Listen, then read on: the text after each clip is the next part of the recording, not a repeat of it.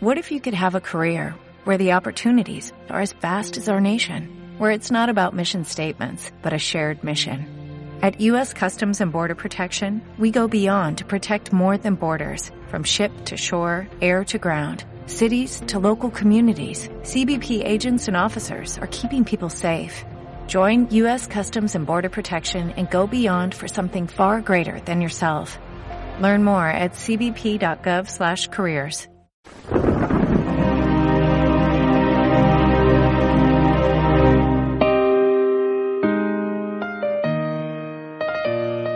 En aquel tiempo iba Jesús camino de una ciudad llamada Naín e iba con él sus discípulos y mucha gente.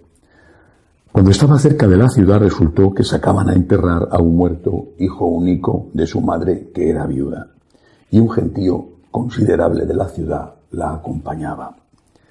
Al verla el Señor le dio lástima y le dijo, no llores.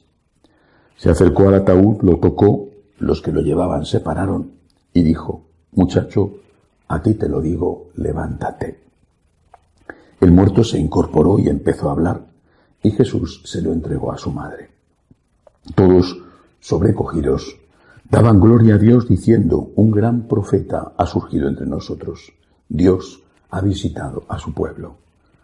La noticia del hecho se divulgó por toda la comarca y por Judea entera. Palabra del Señor. Lo primero que tenemos que fijarnos eh, en este Evangelio es, por supuesto, el hecho de la misericordia de Jesús compadeciéndose de una madre que tiene un hijo único y ella viuda. Aunque hubiera tenido cinco hijos y hubiera estado casada, el dolor no hubiera sido menor en esa madre. Jesús tiene misericordia del sufrimiento de las personas.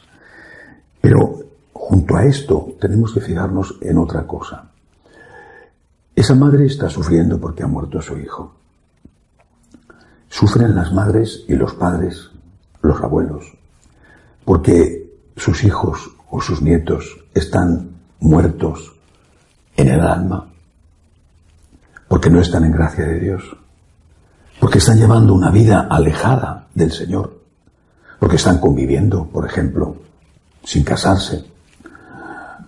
¿Sufren? Evidente la respuesta en algunos casos es sí, pero en la mayoría de los casos es no. Damos muchísima más importancia también nosotros los católicos practicantes al cuerpo que al alma. Te sale una herida, una llaga, no digamos algo más grave, por supuesto un cáncer, te conmociona y conmociona a los tuyos. No solamente tú estás nervioso, preocupado, con mucho miedo por lo que pueda ocurrir, sino que los tuyos se ponen todos en una actitud de solidaridad para apoyarte, para ayudarte, para incluso a veces reunir dinero a ir al mejor médico posible que puedan eh, intentar una curación. El cuerpo, pero no el alma. Eh, cuando el alma está mal, a veces, al principio sobre todo, el cuerpo no lo nota. Pero también termina por notarlo el cuerpo. Cuando el alma está mal, por ejemplo, se cae en los vicios, el alcohol, la droga, el libertinaje. Y eso termina por pasar facturas también al cuerpo. ¿Cuántas enfermedades, algunas mortales y otras mortales a más largo plazo, tienen un origen en que se ha llevado una vida contraria a la razón y a la religión? a la razón, porque las cosas no se pueden hacer así.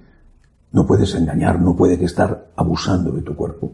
Y a la religión, porque el Señor nos lo prohíbe por bien nuestro.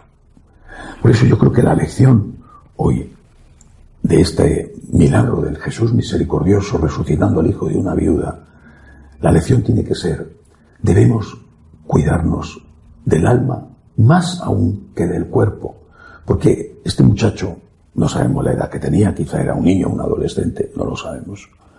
En todo caso, este muchacho, unos años después, iba a morir, quizá incluso su madre lo viera o no, no, quizá su mamá muriera antes que él, pero iba a morir. En cambio, la vida eterna existe. El problema es que no creemos más en la vida eterna. Ese es quizá el problema. Al no creer en la vida eterna, no creemos en el alma o no le damos importancia al alma. Y sin embargo, un cuerpo sin alma.